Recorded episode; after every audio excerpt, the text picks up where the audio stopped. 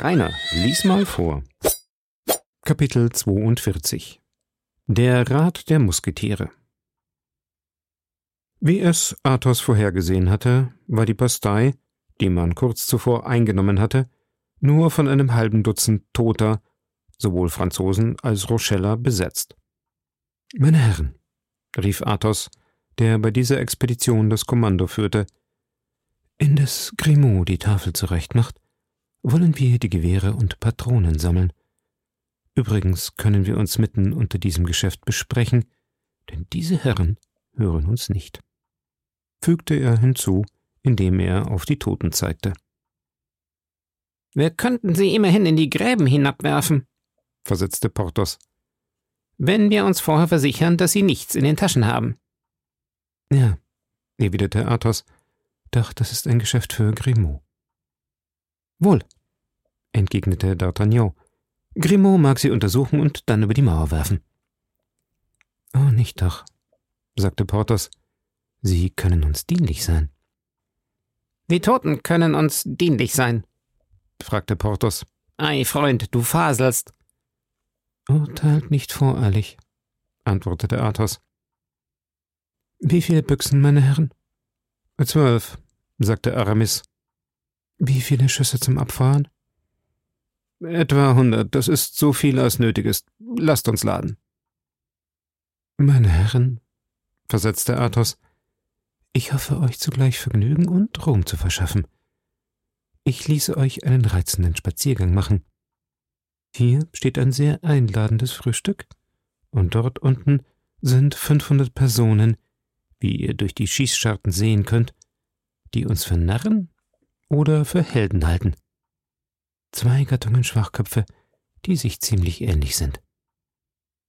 Doch das Geheimnis? rief D'Artagnan. Das Geheimnis, sagte Athos, ist, dass ich gestern abends Milady sah. D'Artagnan bewegte eben sein Glas an die Lippen, doch bei dem Namen Milady bebte seine Hand derart, dass er es auf den Boden stellte, um den Inhalt nicht auszuschütten. Du sahst deine Gem. Still doch, unterbrach ihn Athos. Ihr vergesst, mein Lieber, dass diese Herren nicht wie ihr in das Geheimnis meiner häuslichen Angelegenheit eingeweiht sind. Ich sah Milady. Wo das? fragte D'Artagnan. Etwa zwei Meilen von hier, in der Schenke zum roten Taubenschlag. Wenn es so ist, so bin ich verloren, sagte D'Artagnan. Nein, noch nicht so ganz, erwiderte Athos. Denn zu dieser Stunde muss sie die Küste Frankreichs verlassen haben. D'Artagnan atmete wieder. Aber sag doch, wer ist denn diese Milady? fragte Porthos. Eine reizende Frau, entgegnete Athos, indem er sein Glas perlenden Wein schlürfte. Ja, es ist eine reizende Frau, welcher Freund D'Artagnan hier einen schlimmen Streich gespielt hat, wofür sie sich damit zu rächen suchte, dass sie ihn vor einem Monat mit Musketenschüssen töten lassen wollte und dass sie gestern vom Kardinal seinen Kopf verlangte. Wie, sie hat vom Kardinal meinen Kopf verlangt? fragte D'Artagnan vor Schrecken blass. Ja, versetzte Athos, es ist die lautere Wahrheit. Ich hörte es mit meinen eigenen Ohren. Ich gleichfalls, fügte Aramis hinzu. Nun, rief D'Artagnan, indem er mutlos die Arme sinken ließ. Nun ist es unnütz länger zu kämpfen. Es ist besser, ich jage mir eine Kugel durch den Kopf und alles ist vorüber. Das ist die letzte Dummheit, die man zu begehen hat, sagte Athos, denn sie ist die einzige, für die es kein Gegenmittel gibt.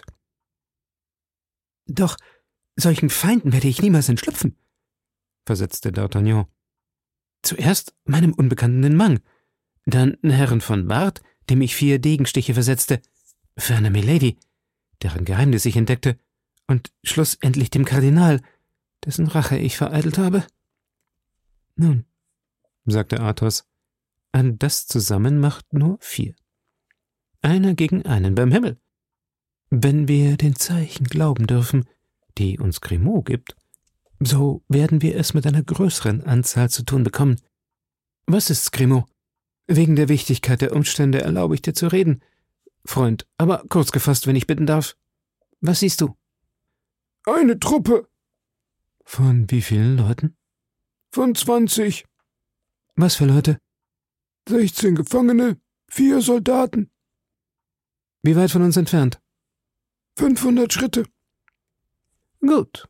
Wir haben noch Zeit, dieses Geflügel ganz zu verzehren und ein Glas Wein zu trinken. Auf deine Gesundheit, D'Artagnan. Auf deine Gesundheit, wiederholten Porthos und Aramis. Gut. Denn auf meine Gesundheit, obwohl ich nicht glaube, dass mir eure Wünsche viel frommen werden. Ah, rief Athos, Gott ist groß, wie die Mohammedaner sagen, und die Zukunft ruht in seiner Hand. Athos trat zu einer Schießscharte. Porthos, Aramis und D'Artagnan taten desgleichen. Grimaud musste sich hinter die vier Freunde stellen und die Gewehre wieder laden.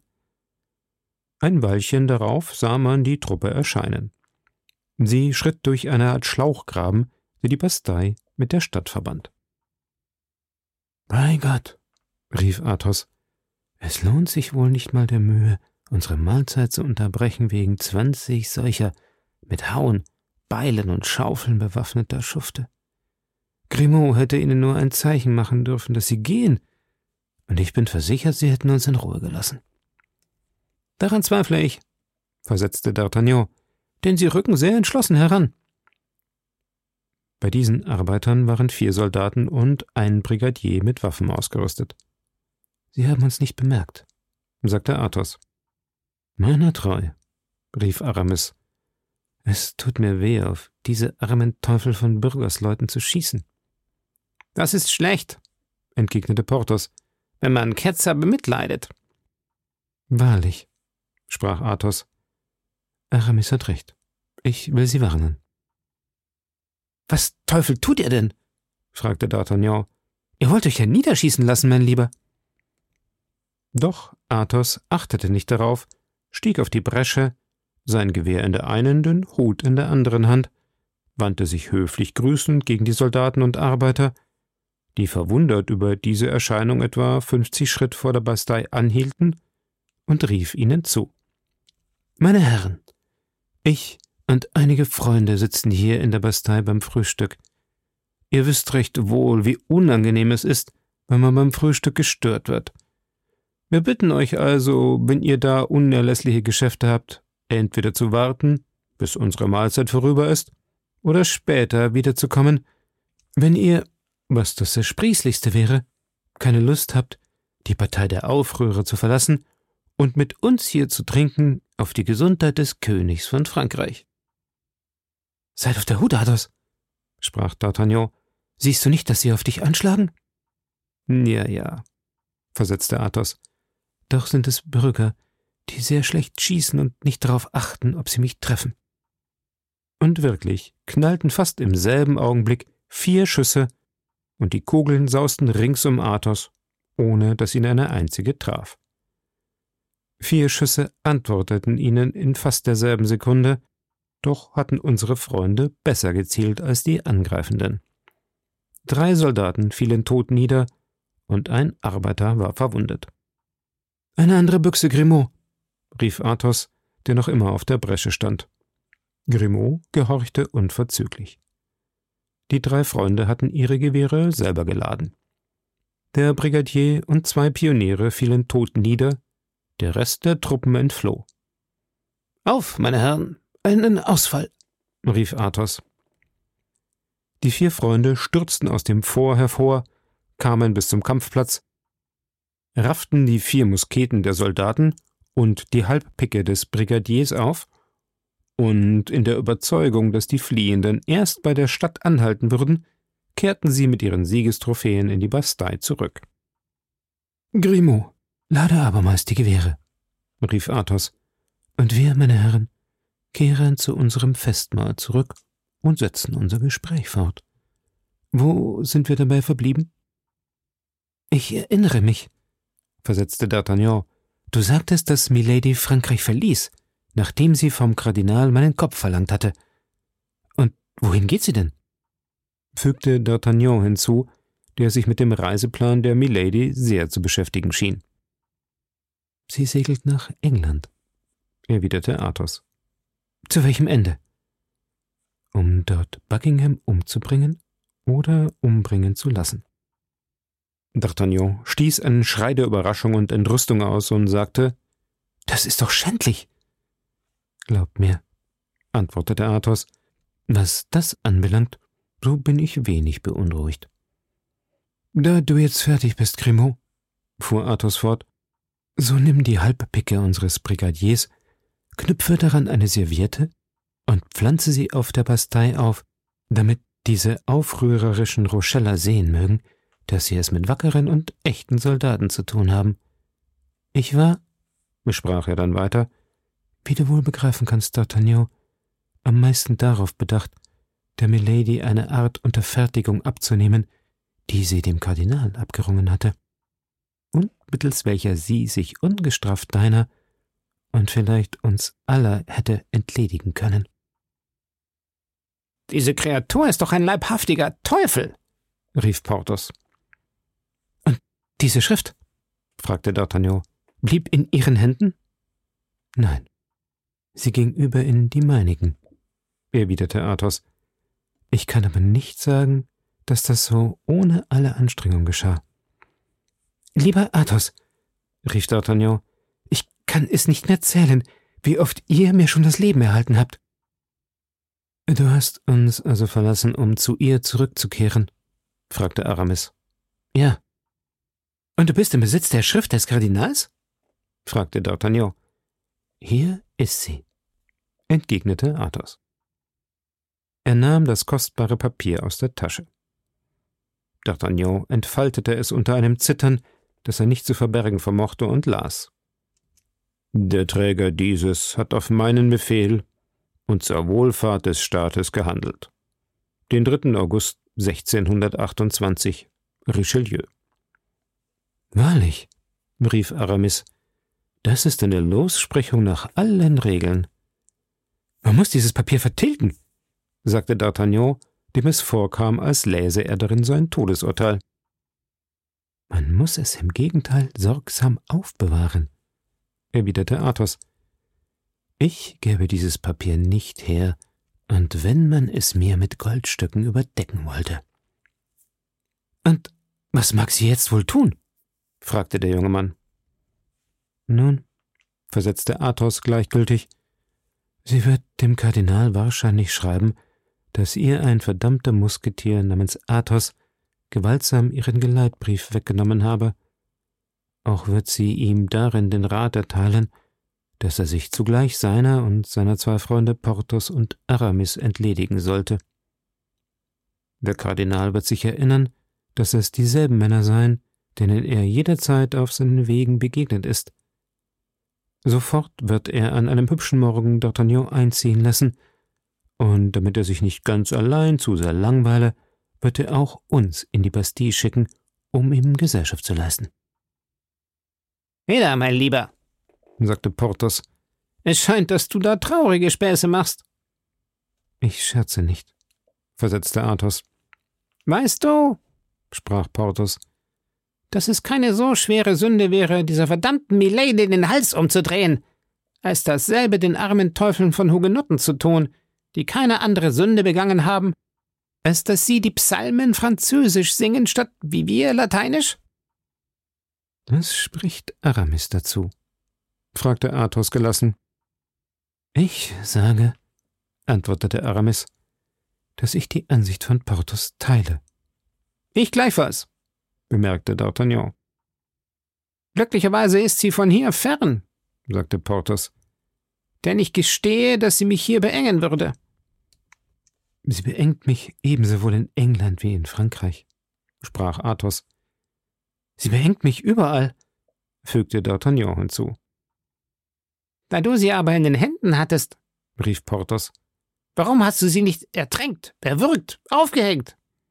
Nur die Toten kommen nicht mehr. Mir kommt ein Gedanke, sprach D'Artagnan. Sprecht, riefen die Musketiere. Zu den Waffen! schrie Grimaud. Die jungen Männer rafften sich schnell auf und eilten zu ihren Gewehren. Es marschierte ein kleiner Heerhaufen heran, der aus 20 bis 25 Mann bestand. Doch waren es nicht mehr Arbeiter, sondern Soldaten der Besatzung. Wollen wir doch ins Lager zurückkehren, rief Porthos, denn mir scheint, die Kräfte sind ungleich. Das ist aus drei Gründen unmöglich, erwiderte Athos. Fürs Erste haben wir unser Frühstück noch nicht ganz verzehrt. Fürs Zweite haben wir uns noch wichtige Dinge mitzuteilen. Und fürs Dritte fehlen noch zehn Minuten, bis die Stunde voll ist. Wohlan, sagte Aramis. Wir müssen aber einen Schlachtplan entwickeln. Die Sache ist ganz einfach, entgegnete Athos. Wir geben Feuer, sobald der Feind in Schussweite vorrückt. Dringt er noch weiter vor, so feuern wir abermals und schießen fort, solange wir geladene Büchsen haben. Will dann der Überrest jener Truppe Sturm laufen, so lassen wir die Belagerer bis zum Graben herankommen und werfen ihnen dann einen Flügel von dieser Mauer, die nur durch ein Wunder im Gleichgewicht steht, über die Köpfe. Bravo! rief Porthos. Du bist ausgemacht zum General geboren, Athos. Und der Kardinal, der sich für einen großen Krieger hält, darf sich nicht mit dir vergleichen. Meine Herren, sprach Athos, ich bitte, teilt euch nicht zu zweien. Jeder nehme seinen Mann auf sich. Ich habe den meinigen, rief D'Artagnan. Und ich den meinigen, sagte Porthos. Ich gleichfalls, versetzte Aramis. Gebt Feuer, rief Athos. Die vier Schüsse waren wie ein Knall, und vier Soldaten stürzten nieder. Sogleich schlug der Tambour, und die kleine Truppe lief Sturm. Darauf fielen die Schüsse regelmäßig hintereinander und waren aufs genaueste gezielt. Allein die Rocheller rückten stets im Sturmschritt vor, als kannten sie die numerische Schwäche des Feindes. Auf drei Schüsse fielen immer zwei Mann, und dennoch wurde der Schritt der übrigbleibenden nicht langsamer. Als die Feinde am Fuße der Bastei ankamen, zählten sie nur noch zwölf bis fünfzehn Mann. Sie bestanden ein letztes Feuer, ließen sich aber nicht aufhalten. Sie sprangen in den Graben, um auf die Bresche zu klettern. Auf, Freunde, rief Athos, führen wir den letzten Schlag. Zur Mauer, zur Mauer. Die vier Freunde, nebst Grimaud, stemmten sich mit den Gewehrläufen an einen großen Mauerflügel, der sich überneigte, als ob ihn der Sturmwind erfasste, von seiner Grundlage losließ und mit furchtbarem Getöse in den Graben stürzte. Sofort hörte man ein entsetzliches Geschrei, eine Staubwolke wogte zum Himmel empor, und alles war vorüber. Haben wir sie wirklich vom ersten bis zum letzten zermalmt? rief Athos. Meiner treu, so scheint es, entgegnete D'Artagnan. Nein, sagte Porthos. Seht, dort suchen sich noch zwei oder drei hinkend fortzuschleppen. In der Tat entflohen drei oder vier von den Unglücklichen, mit Kot und Blut bedeckt, in den Hohlweg und gelangten in die Stadt. Das war alles, was von dem kleinen Haufen übrig blieb. Athos sah auf seine Uhr und sagte Meine Herren, jetzt sind wir eine Stunde her und haben unsere Wette gewonnen. Aber wir mussten wacker spielen. Übrigens hat uns D'Artagnan noch nicht seine Gedanken mitgeteilt. Nach diesen Worten setzte sich der Musketier mit seiner gewöhnlichen Kaltblütigkeit zu den Überresten des Frühstücks. Wir wollten meinen Plan wissen, sagte D'Artagnan zu seinen drei Freunden, als sie nach der Niederlage der kleinen Truppe Rochella wieder beim Schmause saßen. Ja, versetzte Athos. Ihr sagtet, dass euch ein Gedanke gekommen sei.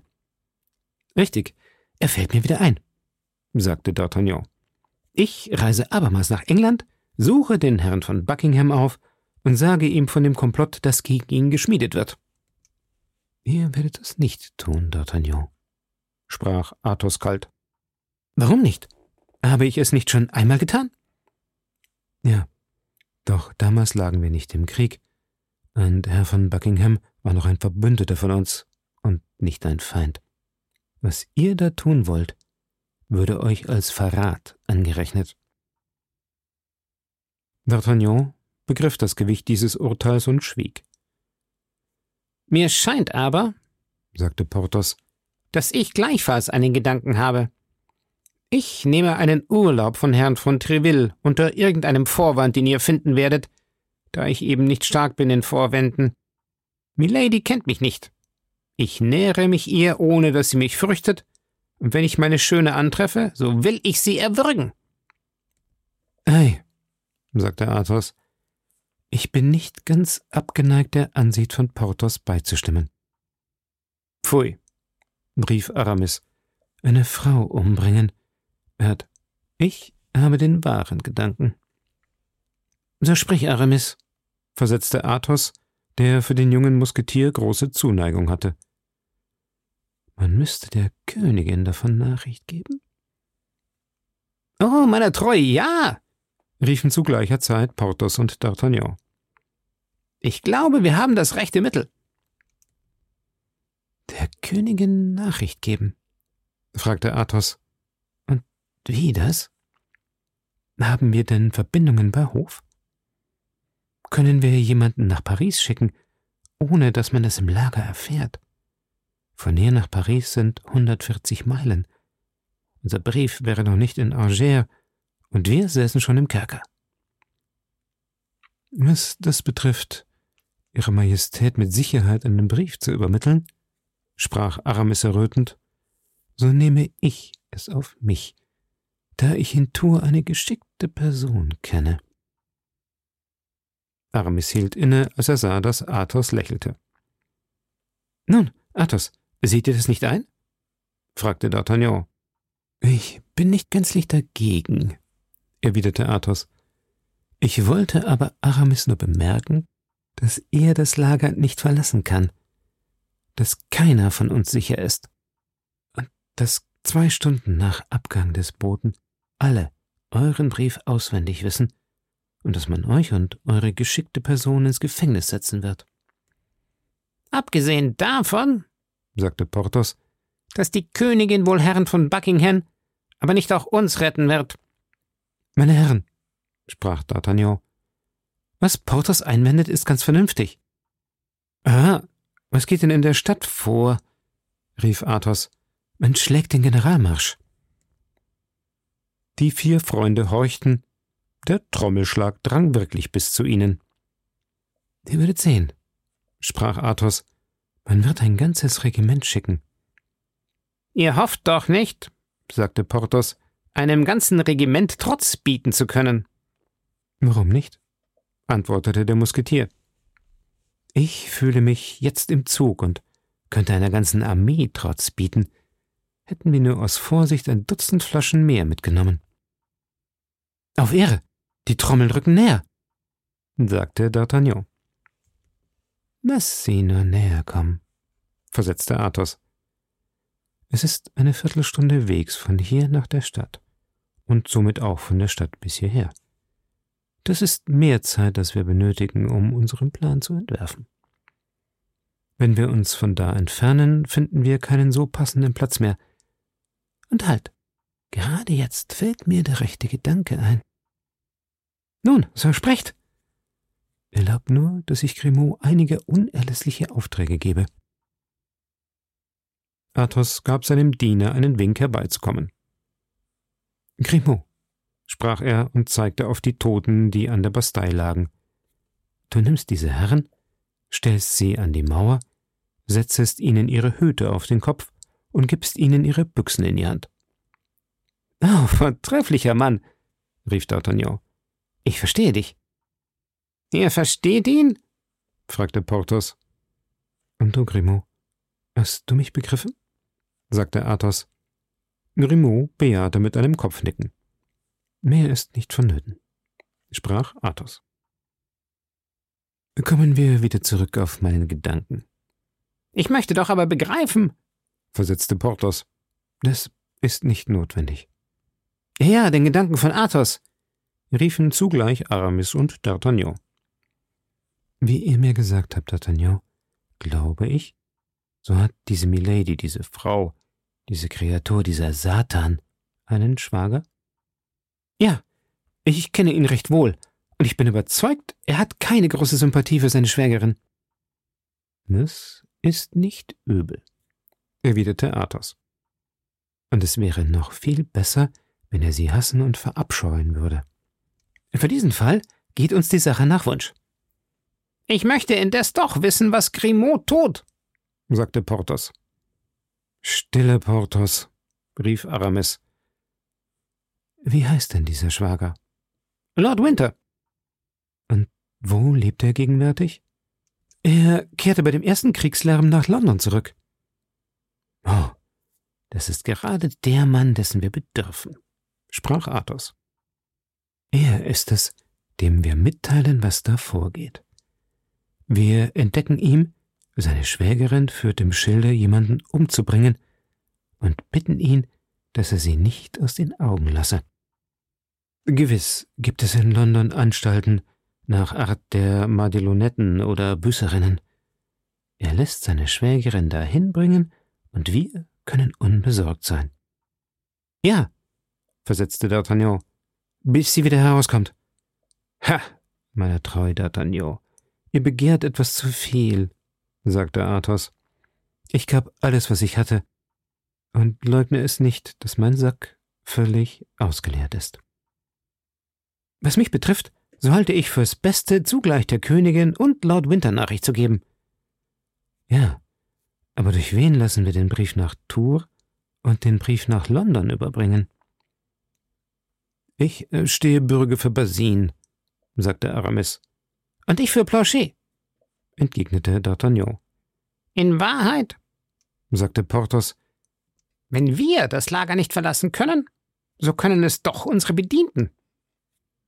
Ja, versetzte Aramis, wir schreiben die Briefe noch heute, geben ihnen Geld und lassen sie abreisen. Wir geben ihnen Geld? fragte Athos. Ihr habt also Geld? Die vier Freunde blickten sich an, und über ihre Stirn schwebte eine dunkle Wolke. Frisch auf, rief D'Artagnan. Ich sehe schwarze und rote Punkte sich da unten bewegen. Was sprecht ihr denn von einem Regiment, Athos? Es ist ja eine wirkliche Armee. Meiner treu, da rücken sie heran, sagte Athos. Seht nur, die Duckmäuser kommen ohne Trommeln und Trompeten. Bist du fertig, Grimaud? Grimaud bejahte durch ein Kopfnicken und zeigte auf ein Dutzend Tote, die er in pittoresker Stellung aufgerichtet hatte. Die einen schulterten das Gewehr, die anderen legten gerade an und wieder andere hielten die Säbel in der Hand. Bravo, rief Athos. Das macht deinem Geschmack Ehre. Gleich viel, sagte Porthos. Ich möchte nur begreifen können. Lasst uns erst fortgehen, sagte D'Artagnan. Dann werdet ihr schon begreifen. Einen Augenblick, meine Herren, einen Augenblick. Lassen wir nur Grimaud noch Zeit, dass er aufräume. Ha, seht nur, rief Aramis. Die schwarzen und roten Punkte vergrößern sich sichtlich, und ich pflichte D'Artagnans Ansicht bei. Ich denke, wir hätten keine Zeit zu verlieren, um noch ins Lager zurückzukommen. Meine Treu, sagte Athos, ich wende nichts ein gegen den Rückzug. Grimaud war mit dem Korb und Nachtisch schon vorausgegangen. Die Freunde folgten hinter ihm her und machten etwa zehn Schritte, als Athos ausrief Zum Teufel, meine Herren, was tun wir denn? Hast du noch etwas vergessen? fragte Aramis. Donnerwetter, die Fahne. Man soll in des Feindes Hand keine Fahne lassen, wäre es auch nur eine Serviette. Athos stürzte in die Bastei, kletterte auf die Höhe und riss die Fahne herab. Als aber die Rocheller bis zur Schussweite herangerückt waren, eröffneten sie ein schreckliches Feuer auf diesen Mann, der sich den Kugeln gleichsam zu seinem Vergnügen aussetzte.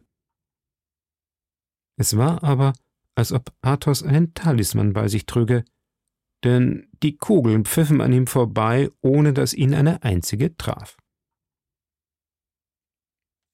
Athos schwang seine Fahne, während er den Leuten von der Stadt den Rücken zuwandte und die im Lager begrüßte. Von der einen Seite ertönte Geschrei der Wut und von der anderen Jubel des Enthusiasmus.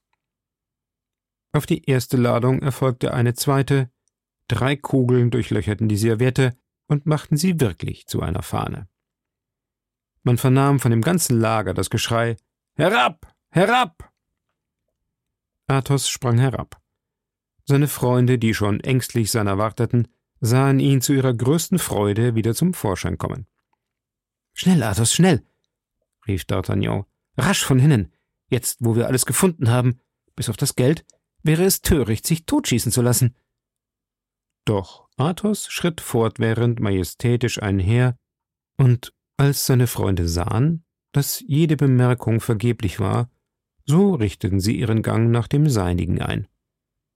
Grimaud und sein Korb waren bereits voraus und schon außerhalb der Schussweite. Gleich darauf hörte man ein furchtbares Gewehrfeuer knallen. Was ist das? fragte Porthos. Und auf wen schießen Sie? Ich höre keine Kugeln mehr sausen und sehe niemand.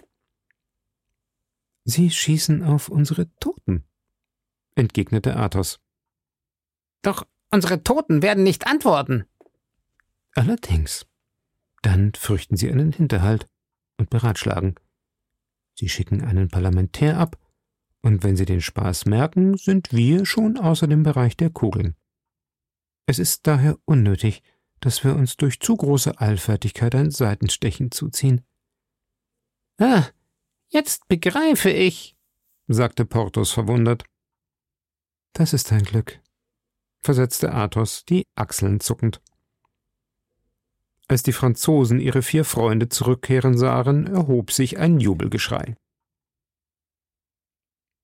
Endlich ließ sich ein neues Musketenfeuer vernehmen. Die Kugeln prallten jetzt rings um die vier Freunde an die Kieselsteine und sausten bedrohlich an ihre Ohren. Die Rocheller bemächtigten sich der Bastei. Diese Leute sind doch recht ungeschickt, sprach Athos. Wie viele haben wir niedergemacht? Zwölf oder fünfzehn. Wie viele haben wir mit der Mauer zermalmt? Acht oder zehn. Gegen all das nicht einmal eine Schramme. Doch, halt, was habt ihr da an der Hand, D'Artagnan? Blut, wie mir dünkt. Es ist nichts, erwiderte D'Artagnan. Eine verirrte Kugel.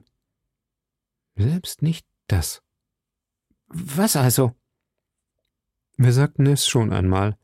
Athos liebte D'Artagnan wie sein eigenes Kind, und dieser düstere, unbeugsame Charakter hegte bisweilen für den jungen Mann eine väterliche Fürsorge. Es ist eine Verletzung der Haut, entgegnete D'Artagnan. Mein Finger wurde zwischen zwei Steine geklemmt, zwischen den der Mauer und den meines Ringes, und das hat die Haut geritzt.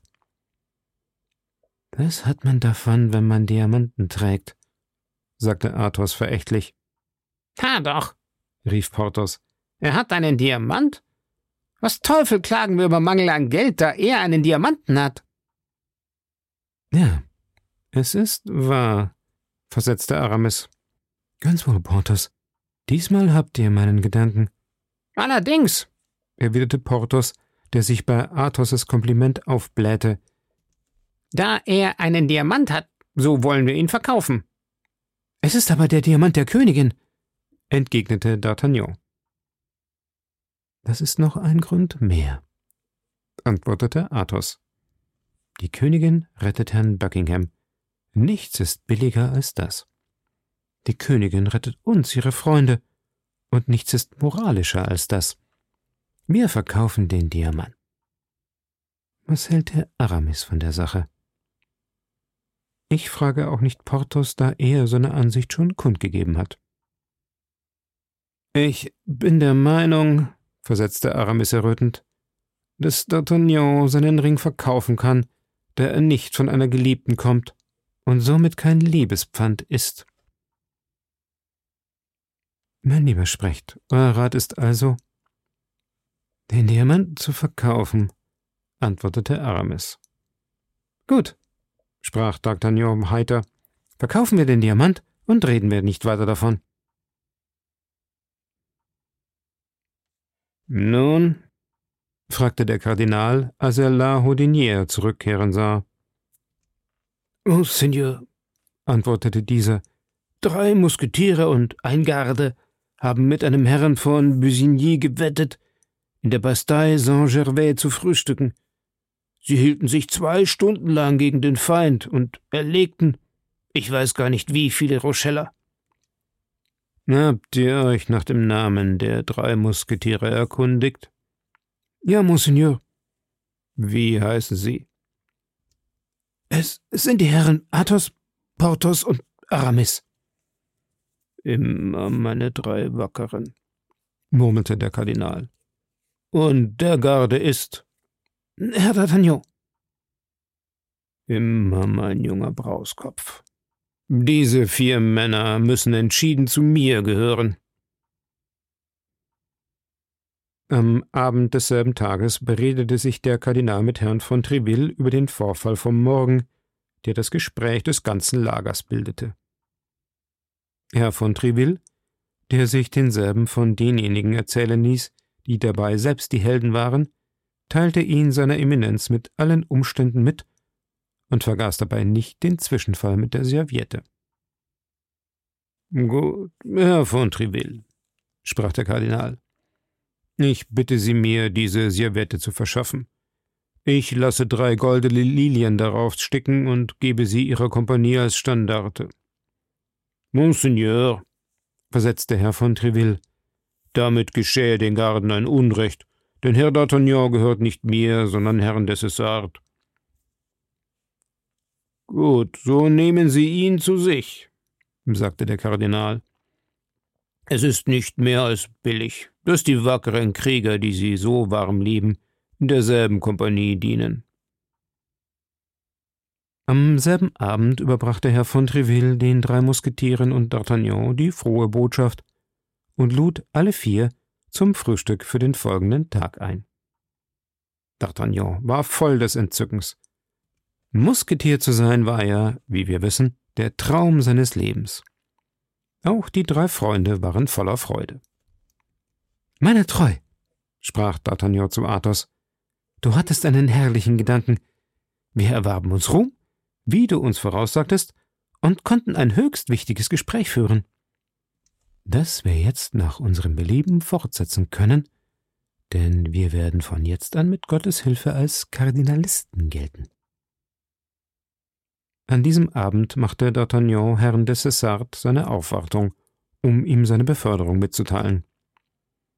Herr de Cessart, der D'Artagnan sehr gewogen war, bot ihm seine dienstfertige Hand an, denn diese Übersiedlung war, in Bezug auf die Ausrüstung, mit großen Kosten verknüpft.